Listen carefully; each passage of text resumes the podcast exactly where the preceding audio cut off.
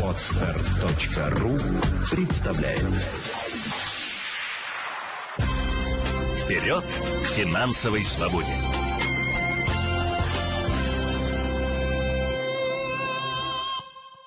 Итак, россияне смогут видеть все свои покупки, оплаченные банковскими картами, в личном кабинете налоговой. Мол, информация о покупках по карте нужна, чтобы упростить получение вычетов, э, налоговых вычетов. Мы пригласили в студию эксперта, чтобы узнать, какие планы у властей и что это все на самом деле означает. Приветствую юриста, финансового консультанта, автора популярных книг об инвестировании, руководителя Центра финансовой культуры в студии «Середины дня» Елена Феоктистова. Елена, здравствуйте. Здравствуйте. Спасибо, что вы к нам пришли. Мы в каждом эфире программы «Середина дня» говорим, что нашим зрителям, а, зрителям канала 78 петербуржцам постоянно нужно повышать юридическую и финансовую грамотность. Ну вот, собственно, сегодня этим и займемся. Итак, вот эти вот а, перевод а, бумажных чеков в электронный вид, да еще и в кабинете налоговой. Что это такое? Как это будет работать? Ну, ну, во-первых, начнем с того, что это началось не сегодня. Мгм. И это с 2016 года идет этот процесс. Мгм. У нас э, в 2016 году был принят закон с изменениями, который обязал всех предпринимателей, э, индивидуальных предпринимателей и бизнес переходить на онлайн-кассы.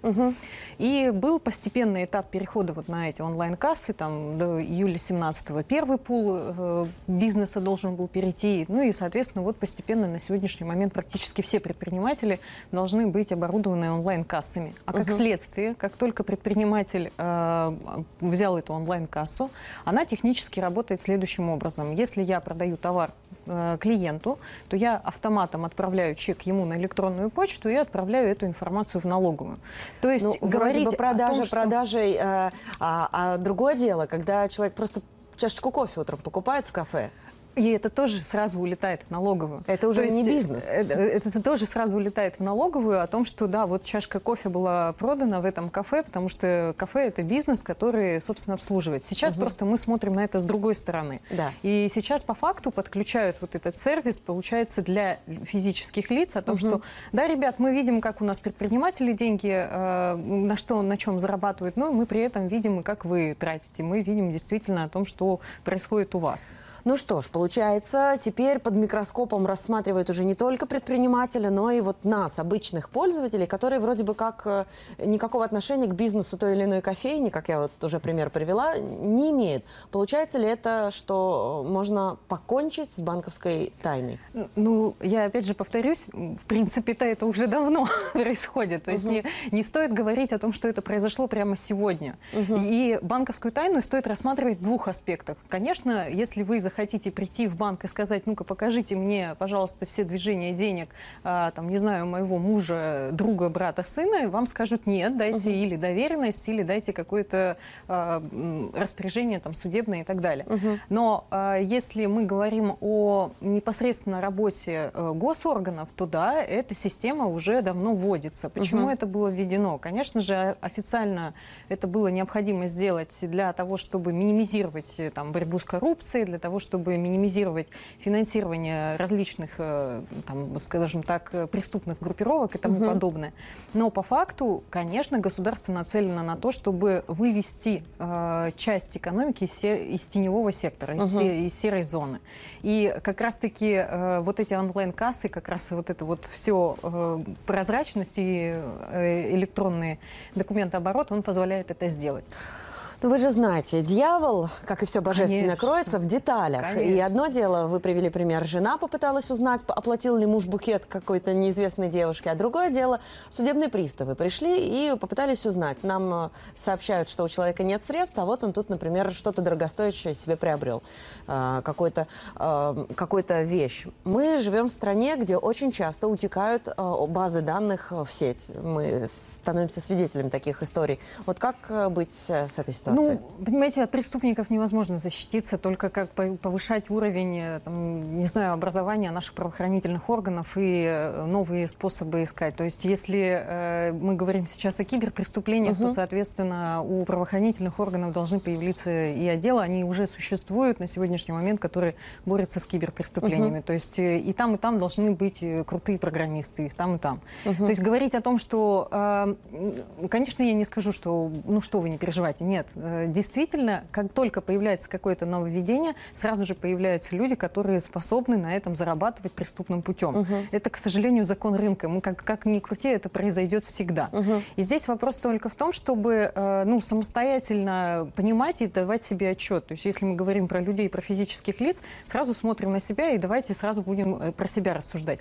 Если давайте вы... тогда про себя рассуждать. Да. Мы попытаемся понять, а зачем вот на такие риски, такие большие серьезные риски мы идем, для чего?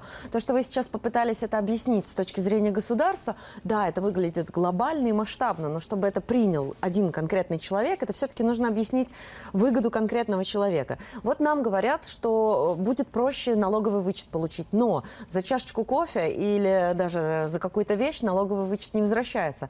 А не так часто у нас граждане банковской картой оплачивают покупку квартиры.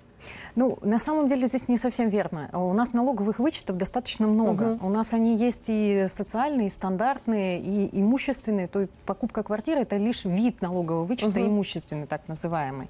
А социальные вычеты, они же очень широкие. Это и оплата обучения, и оплата медикаментов. И на сегодняшний момент вводится оплата спорткомплексов. То есть э, за фитнес можно будет уже получать э, налоговый вычет. Долгосрочное страхование жизни. Например, у вас есть кредит, и вы заключили договор страхования жизни и здоровья больше, чем на 5 лет. Угу. Пожалуйста, можете получать вычет даже по нему, хотя угу. этот договор привязан к какому-то кредиту, неважно, вы оплачиваете, вы можете получить вычет. Угу. И здесь именно, а, безусловно, конечно, будет определенная легкость и удобство, потому что в налоговой, получается, одной кнопкой можно будет сформировать какие-то медицинские услуги, там, стоматологию или, там, предположим, даже ту же самую косметологию, если делать в медицинском центре, где есть э, лицензии определенные, то тоже можно получать налоговый вычет. Угу. И это будет действительно облегчение процесса. Угу.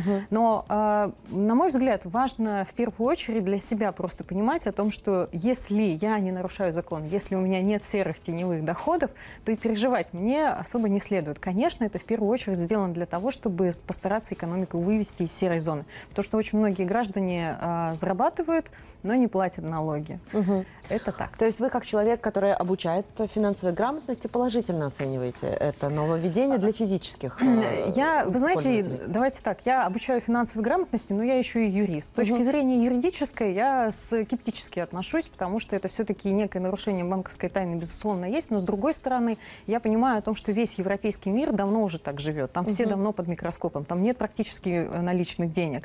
И я понимаю, что мы двигаемся именно в ту же систему, где вот развитые страны, э, каждый гражданин видит свои доходы и расходы. То есть минимизация идет и коррупции, минимизация идет серых теневых доходов. Угу. Это, скорее всего, такая неизбежность, которую нужно просто принять.